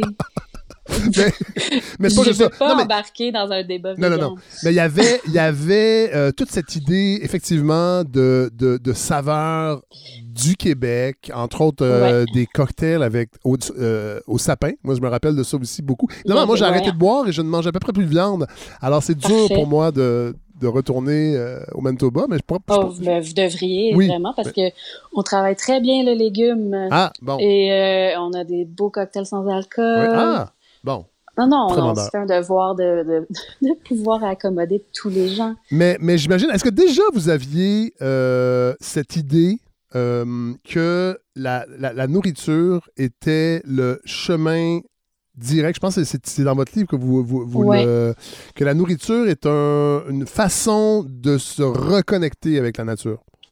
C'était pas si évident, mais j'ai l'impression que si j'en faisais une obsession sans me l'expliquer, c'est parce que l'idée était en train de Ouais. cheminer. Puis en fait, c'est justement avec la rencontre de Michel, avec euh, plusieurs lectures, tu sais, je me suis mis à m'intéresser un peu au phénomène de décroissance économique, de de tout le parce que tu sais, euh, je connaissais pas beaucoup l'agriculture. euh, malgré mes études et tout, c'était pas mon champ d'expertise. Ouais. Puis à- en, en travaillant avec euh, les, les- chefs au resto, puis en créant des liens avec des gens extrêmement passionnés qui, qui font leur métier, mettons, de maraîcher ou d'éleveur d'animaux avec un souci euh, pour pour l'environnement. Ça- ta- pensée se développe, là, même sans que tu t'en rendes compte. Ouais. Qu'à un moment donné, c'est juste devenu évident parce que j'assiste à des grands moments de bonheur au resto où Ouais. les gens, en plus de découvrir des saveurs qui viennent de chez eux, qu'ils ne connaissaient pas, ou encore euh, des sais pas une manière très sensible que, que mon, mon staff a de raconter Ouais. l'histoire de, de tel producteur ou l'histoire du phoque tu sais, Ouais. qui, qui en est une qui Ouais. non, c'est non, non seulement délicieux c'est c'est nécessaire pour pour l'environnement qu'on qu'on en consomme Mais pour qu'on on comprenne que c'est pas mal, parce que ça a été présenté comme ça. Je faisais des blagues tantôt avec le phoque, Oui. mais il y a tout un, il y a tout un brainwashing. Moi, je, je pense que le mot est, est bien choisi, là, de, et- alors que économiquement, sur le plan culturel, c'est un, c'est, c'est- c'est un, c'est un, un aliment important et on, juste de le protéger, c'est un petit peu niaiseux quand on y pense. Ben, en fait, j'ai rien contre la protection d'une espèce, Non. mais quand, mais quand elle est en surpopulation extrême, Et qu'elle en menace le- d'autres. Eh ben exactement, c'est que en fait, il y a un déséquilibre complet dans Ouais. les eaux de Saint-Laurent et de, de de, bon, en fait, au- autour des îles de la Madeleine, Ouais. par exemple, Ouais. où il y a tellement, mais tellement de phoques que c'est rendu comme un problème euh, de destruction des écosystèmes et de, mettons, les populations de morues, de, de poissons. Fait que là-bas, tu sais, eux autres, sont pris avec, euh, avec ce problème-là, puis ils font des efforts vraiment soutenus pour faire la promotion de cette viande-là, de l'huile, euh, par exemple, pour euh, une espèce de, tu sais, d'oméga 3, de supplément alimentaire pour les femmes enceintes. Il y a- cette viande-là est extrêmement riche euh, extrêmement bonne pour la santé, très euh, peu grasse en Oui. fait. Fait que tu sais c'est c'est Et dommage. pour les gens que- qui se demandent qu'est-ce que ça Ouais. goûte, parce que moi, j'en garde un souvenir très fort. Puis J'en ai mangé une Euh, fois seulement. Là. Ouais, ben très fort, c'est ce qu'on. Ben, pas tant, les là, gens, mais- les- moi- des ben- fois, les gens qui en ont déjà goûté, Ouais. euh, qui viennent, puis on leur dit, ah, on a du fuck, ça c'est un must, vous devez goûter à Ouais. ça. Puis ils vont faire comme, ah, on a déjà goûté aux îles, puis Ouais. vraiment, c'était trop fort. a Ah, mais j'ai pas trouvé ça. Moi, je trouvais que Ben- c'était c'est comme c'est un mariage entre le filet mignon et le boudin. Ah oui, ben ça c'est ça, mais en fait c'est la manière. ça- les, les choses ont changé aussi parce que là c'est plus juste tuer l'animal puis tu sais euh, faire des, du steak haché. Ouais, ouais. là. Il, y a, il y a quelque chose qui a été compris aussi au niveau des pêcheurs. Ouais. Euh, ils ont compris que tu sais euh, bon un- ça mange beaucoup de poissons donc il y a des métaux qui s'accumulent dans la dans, dans la graisse du phoque. Il y a un goût, il y a un goût très pronon- prononcé comme en fer, un peu comme du foie. Puis, euh, si tu laisses très longtemps la, la peau et la graisse, euh, quand on tue l'animal, Ouais. il y, a, il y a comme une, pas une contamination, mais ça va goûter beaucoup plus fort. Ah ouais. Euh, tandis que si on enlève tout, on isole comme les, la viande, Ouais. tout de suite sur le bateau, c'est ce qu'ils commencent à faire. Là, la, la viande devient comme juste, juste assez, euh, c'est- tu sais, c'est plus aussi fort. Fait que, les gens qui ont eu un mauvais souvenir parce que c'est, c'est comme Ah ouais. vraiment comme du foie. Puis, Un peu comme le foie 10, trop là. cuit, le, le foie trop cuit de mon enfance. Exact. Puis justement, en parlant de trop Je salue cuit. C'est une autre erreur. Bonjour maman. Mais c'est ça. Fait que, pour, pour finir là-dessus, ne pas le faire cuire, nous on le sert comme c'est à peine saisi, fait c'est c'est Ah bleu là, c'est c'est délicieux comme ça. Quand c'est trop cuit, ça- la texture est pas le fun, ça goûte trop fort donc. Euh, ben, le phoque, euh, pour en, en- en revenir au livre, euh, Oui. on, fait, on fait de grandes. C'est vrai, Non, mais j'ai- j'aime ça. Moi, quand je l'ai rencontré, c'était vraiment un, un coup de cœur humain parce que c'est très communicatif quand on va au Manitoba puis vous nous accueillez. vous êtes- Non, mais c'est vrai. Et, et- et ça reste. puis moi, je suis pas le plus grand. je fréquente pas plus beaucoup les restos, mais il y a certains restos comme ça qui restent en mémoire. Puis le Manitoba, c'est comme ça. Puis j'ai- retrouvé un peu cet esprit-là dans votre livre. Euh, bon, vous, vous séparez un peu. En fait, c'est- c'est 20 aliments fondateurs qui sont explicités. Euh, Ouais. Je pense que le mot explicité est important parce que c'est pas juste d'en parler comme ça. En fait, dès le début, on, on- on recule. Je parlais d'anthropologie tantôt. On recule, on recule à la culture de Clovis et la culture du plano, qui sont les, les deux branches fondatrices de ce qu'on mange encore aujourd'hui. Qu'est-ce qu'il en reste de ça? Euh, parce qu'après ça, les Autochtones sont arrivés, évidemment, euh, ont développé leur culture culinaire. On en a, euh, ça a été transmis aux Blancs. Après ça, il y a eu les Vikings, il y a eu les Basques. Mais qu'est-ce qui reste aujourd'hui de la culture de Clovis? Je sais que c'est une question piège un peu, là, et du plano. Oh mon Dieu, ben pour moi là mettons parce que je, je vois pas je, vois pas comment ça pourrait être évident de voir ce qui en reste dans notre société actuelle, Ah là, mais mettons dans, dans l'imaginaire et moi je m'en fais, c'est vraiment euh, en fait c'est exactement comme comment le territoire s'est développé là, c'est simple, c'est à cause des des animaux migrateurs puis des ressources. Fait que ces gens-là se sont établis en suivant, par exemple, euh, des troupeaux de, de caribous, de, ou de baleines. Hey, je dis jamais baleine, je dis baleine, moi, d'habitude. Je viens de dire baleine. C'est bravo. Bonjour aux gens de Québec. Donc, c'est, puis encore, puis même les Premières Nations que, que l'on connaît aujourd'hui, si on leur demande euh, c'est quoi leur relation avec le territoire, mais c'est, toujours alimentaire. Ouais. Fait que c'est pas euh, ah c'est beau ici, on va s'installer ici, puis on a une belle vue là. C'est comme ici on a assez à manger, dans, Ouais. à telle saison on, on s'installe là, on suit telle bête. Tu sais, fait moi ce que je trouve c'est c'est- je, je reviendrai pas à une, à une culture alimentaire de survie de subsistance, là. mais je pense qu'on peut tirer beaucoup de sens de cette logique de suivre les saisons puis de suivre les mouvements naturels de la nature, de la faune, de la flore, puis même de, de recréer ces mouvements naturels-là dans des systèmes euh, euh, humains, là, Ouais. disons, là, tu sais, de, de production d'aliments. Fait que c'est un peu ce qui est ce qui est caché dans, à travers tout le livre, parce que j'ai avec Michel, on a vraiment essayé de pas faire la morale puis de pas expliquer tant que ça, c'était quoi notre but derrière l'histoire et les récits, mais le but ultime, c'est de prendre conscience qu'on est complètement déconnecté du Ouais. territoire, des ressources euh, qui, euh, qui, qui le, qui le constitue, puis de, des saisons. Fait de voir à quel point les gens pouvaient survivre aisément. Euh, ben, je dis aisément, je veux dire, ça a dû être extrêmement dur, là, Oui. mais tu sais, comme quand on lit les livres de Michel, on voit bien qu'il y avait un accord complet là, avec la nature, puis de l'entraide, puis les communautés, Ouais. puis les échanges. Ces gens-là euh, se sont rencontrés dans des lieux stratégiques. Ils allaient, ils allaient volontairement se rencontrer pour échanger des techniques, pour échanger des, des trucs, Ouais. des, al- des aliments, même des femmes, des- du bagage génétique. Ouais, Maintenant, on a peur de l'autre, alors qu'à à l'époque, c'était un, avantage de, Ben oui, c'est une question de, ah, survie, toi, tu- même, ben, carrément. Fait que, euh, ouais, Bon. je sais pas si je réponds bien à votre Ah, question. totalement, totalement. Fred. Là, on va jouer un petit jeu. C'est rare que je fais ça. ça, doit être, ça doit être l'été qui s'en vient. Euh, Euh, je, je garoche les aliments fondateurs. là, C'est des chapitres. Puis vous me dites ce qui vous passe par la tête. Tout simplement. Euh, on verra si on garde ça. Ah, si, on, si on garde ça au montage. J'y vais presque dans l'ordre. On commence avec l'érable. L'érable, la liberté. Oh, intéressant. Ouais. Intéressant. Pourquoi? Est-ce que je dois développer? OK.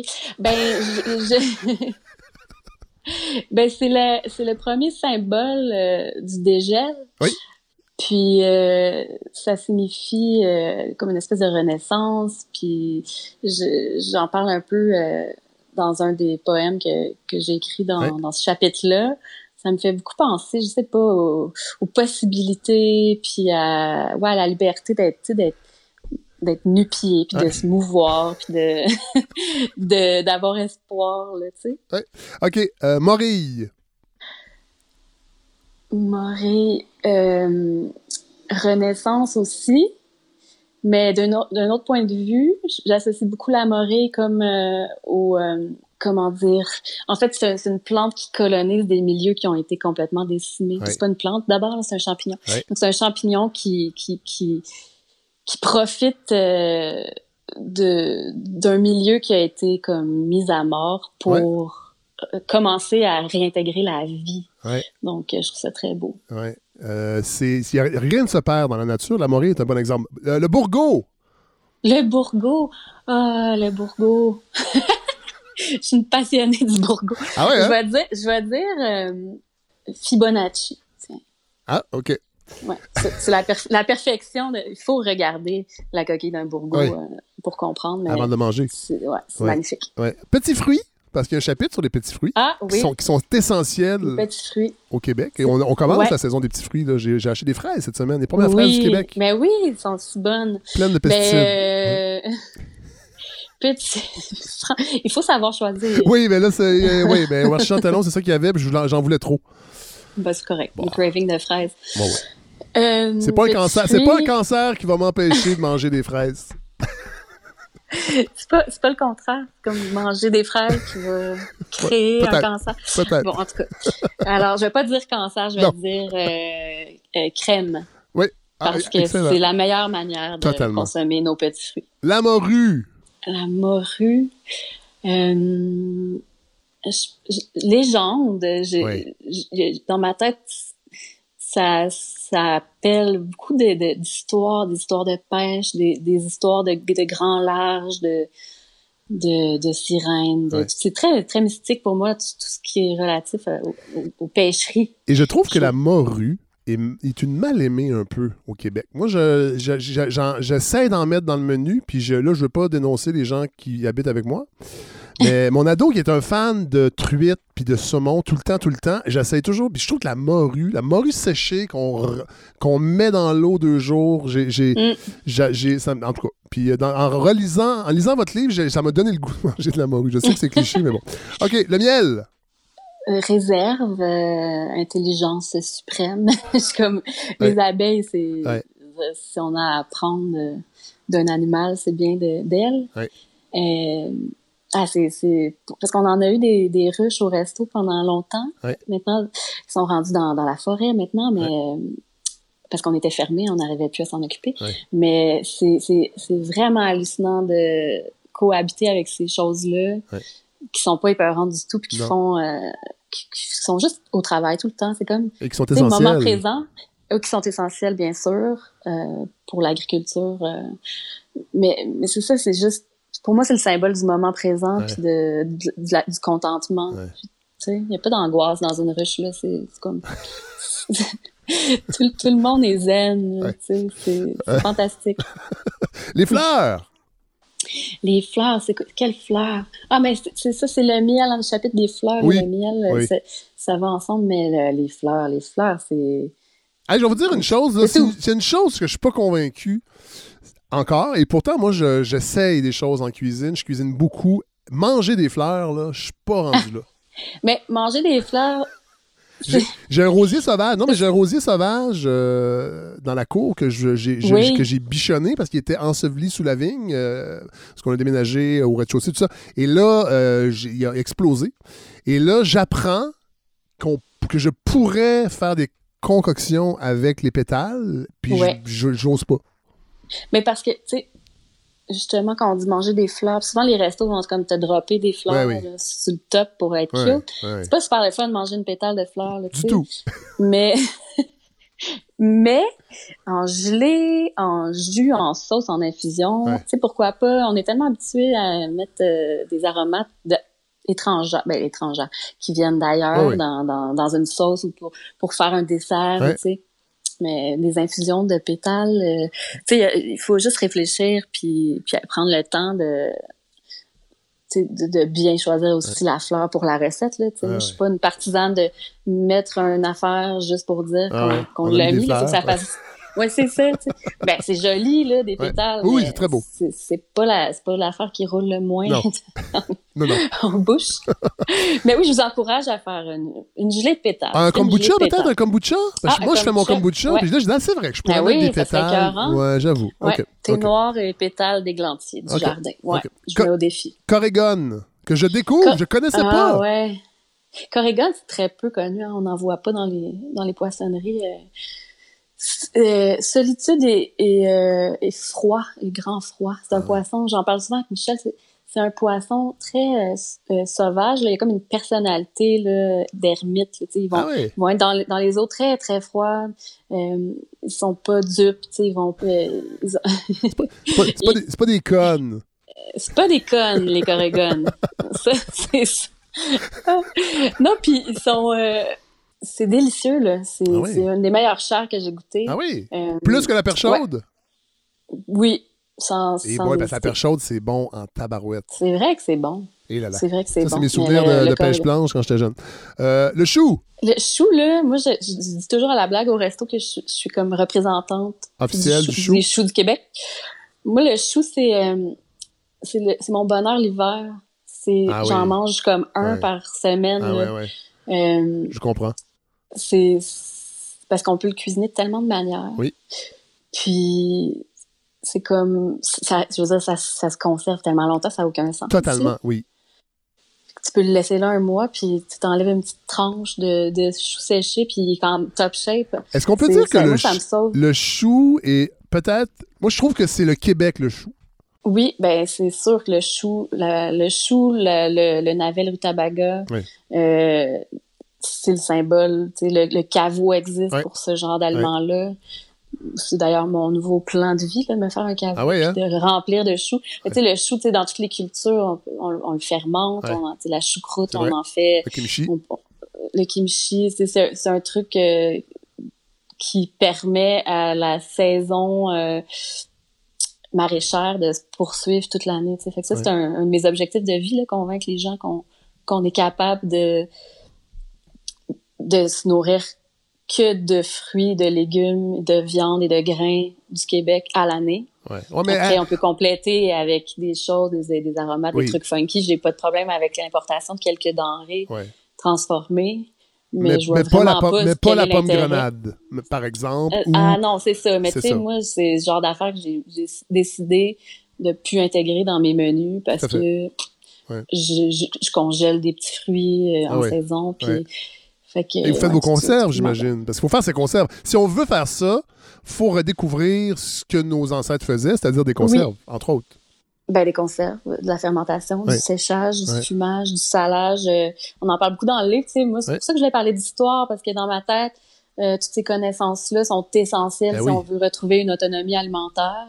Puis si on veut revoir notre rapport au temps et au travail, à, à l'effort et qu'est-ce Ouais. qu'on achète déjà fait par quelqu'un d'autre Ouais. versus qu'est-ce qu'on prend le temps de faire soi-même. Euh, puis de comprendre les, les, les avantages et les, les bienfaits pour- la, la société et la nature là, de, de ces activités-là. OK, je Ah, vous lance. on je est vous lance- rendu où, je- là? on est rendu à loi. Êtes-vous tanné? Non, pas du tout. On est rendu à loi blanche.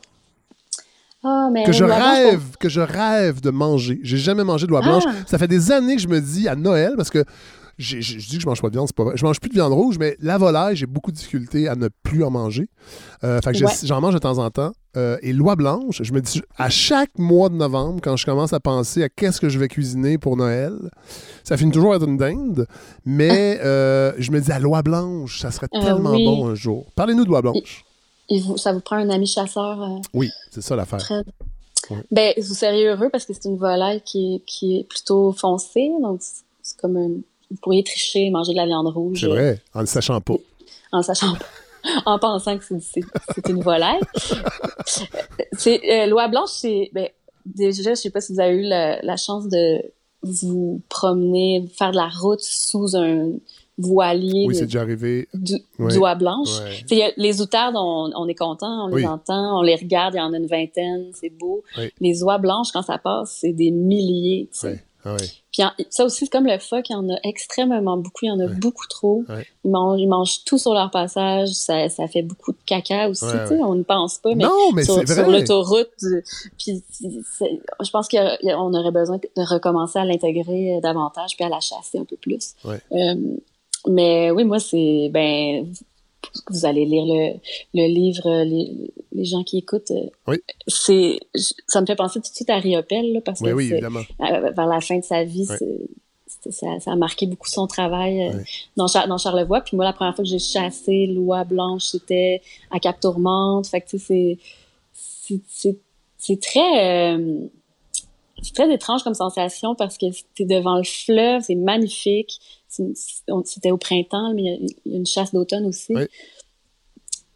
Tu dois être très patient.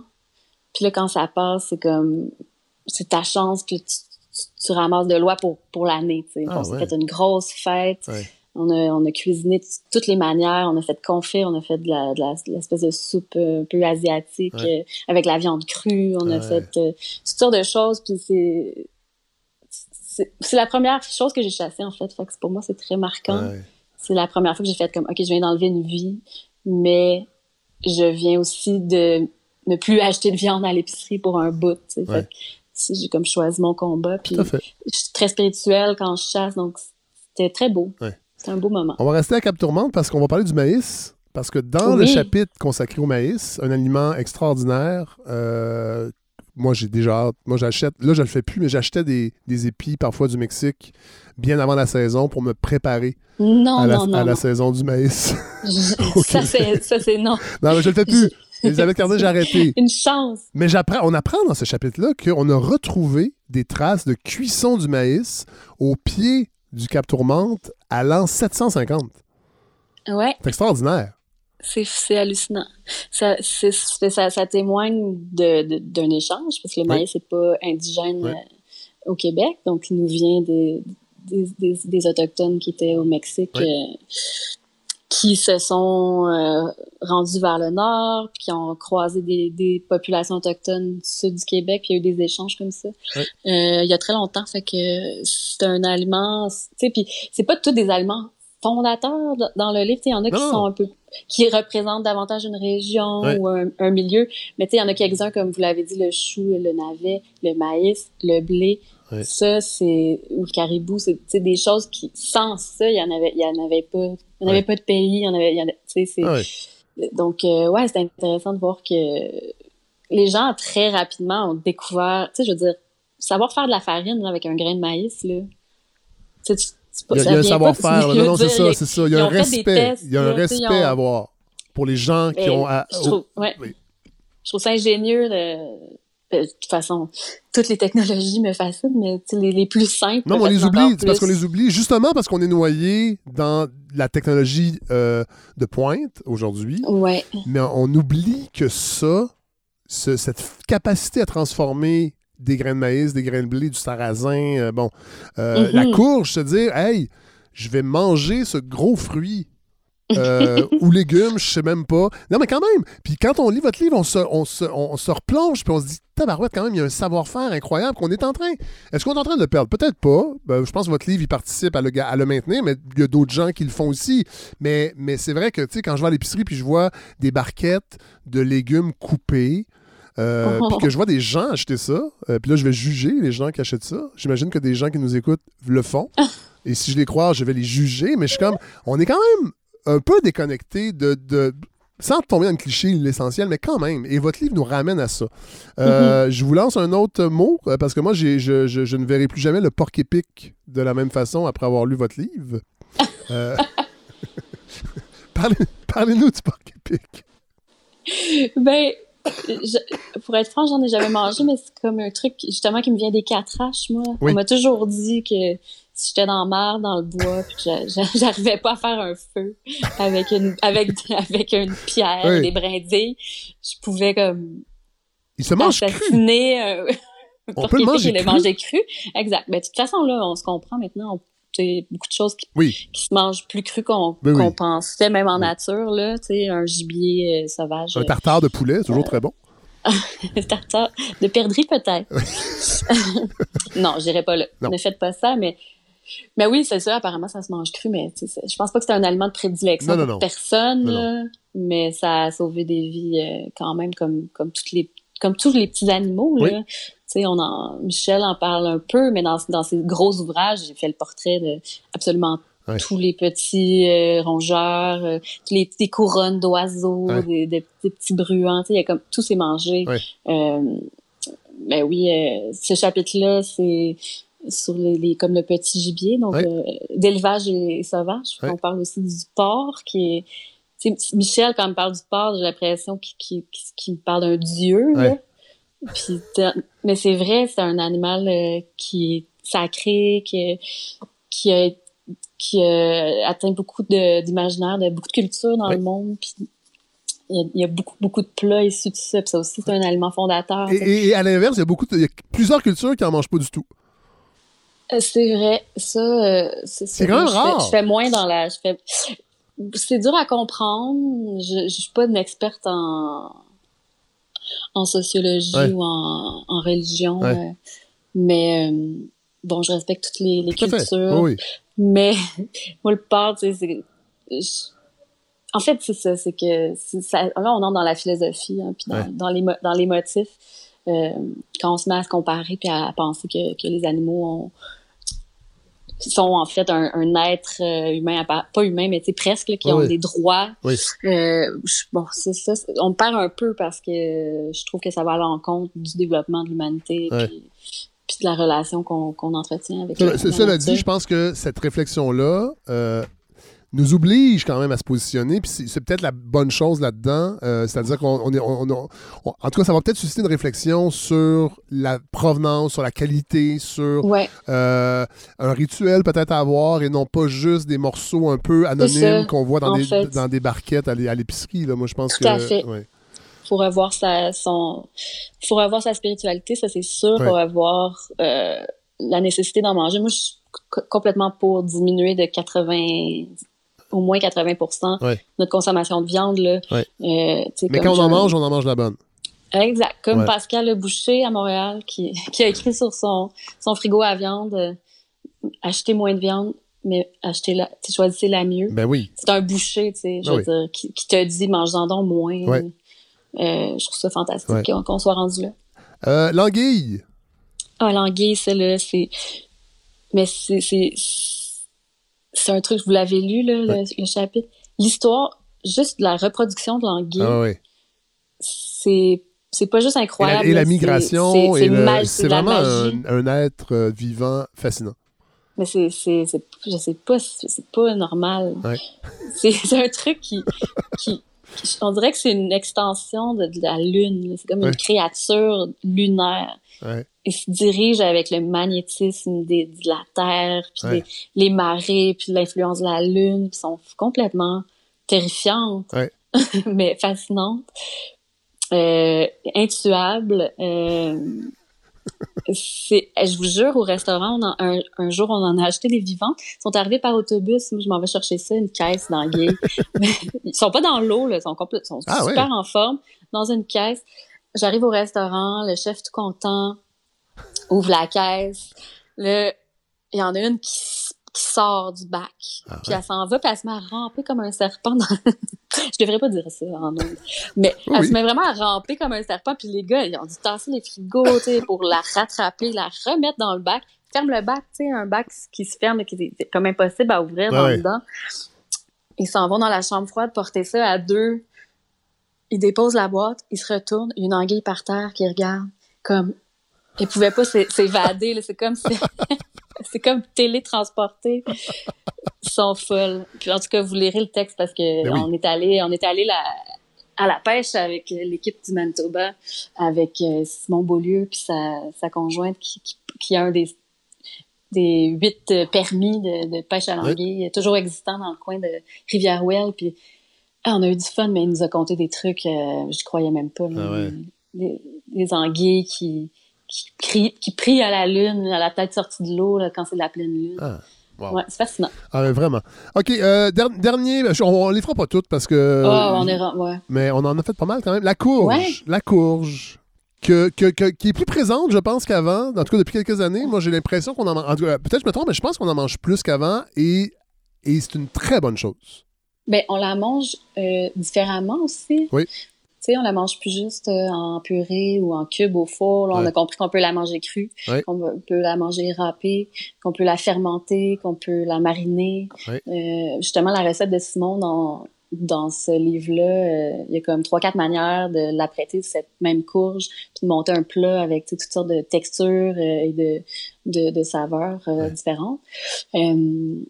Ce qui est toujours, qui me revient toujours en tête, c'est la, fa- la fameuse euh, légende des trois sœurs qu'on raconte dans le livre, qui est une, une- en fait, qui est une technique, euh, on va dire, de compagnonnage iroquoienne. Ouais.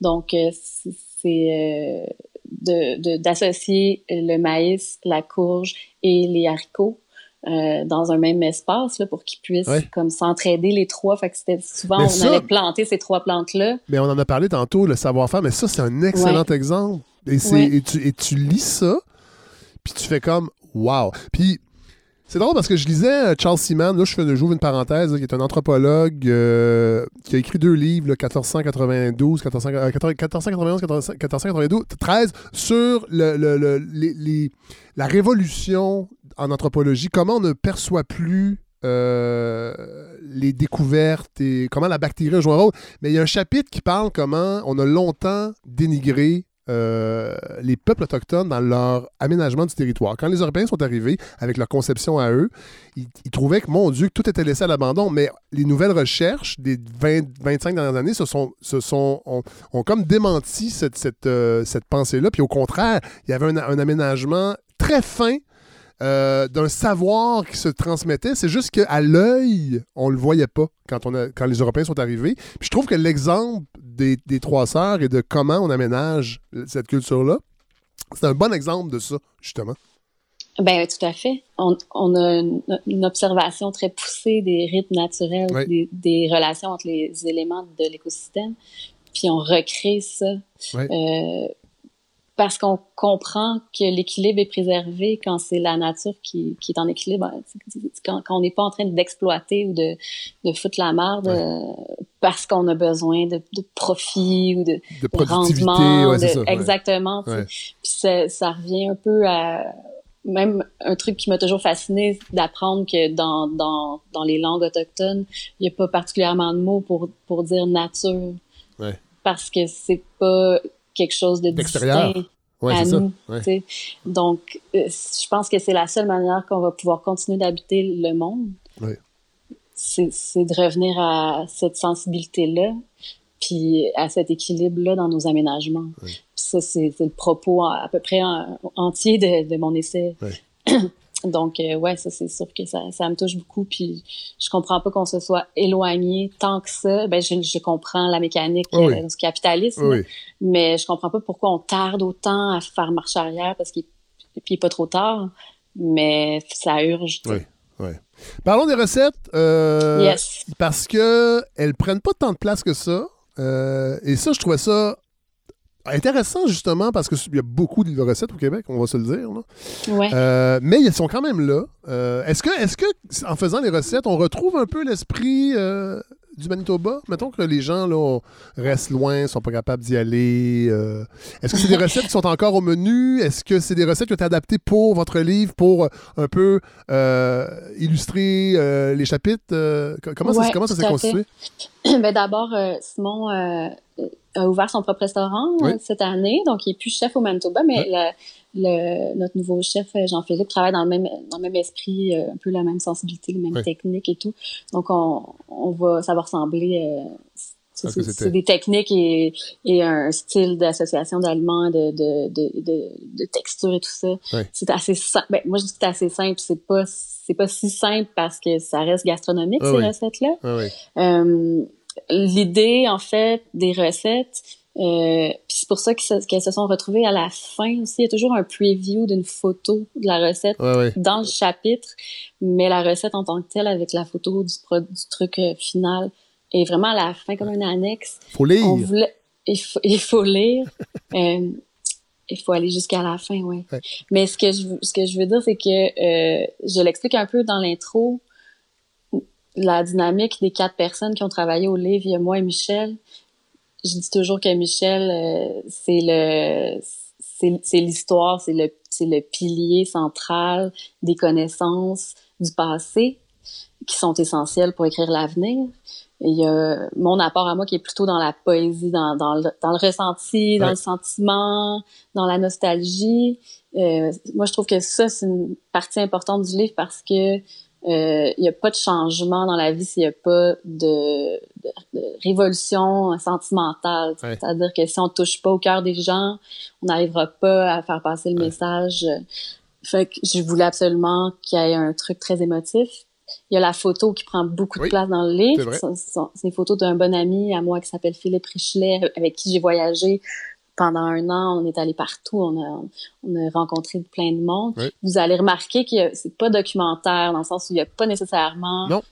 De photos de de- d'humains, euh, de, de, de l'ingrédient en tant que tel. Ou je voulais que, que les photos de Philippe nous a- nous amènent à voyager dans, Ouais. dans les pays, dans les paysages, dans les textures, dans les ambiances. Il y a beaucoup de grisailles, il y a beaucoup de de, de buées. euh, fait que ça c'est c'est comme l'ambiance, tu sais, de notre de la de notre territoire qui est tellement émouvant juste Ouais. debout sur un rocher. Moi je me brailler là, la face dans le vent puis ça, ça mais ça me renverse. Ouais.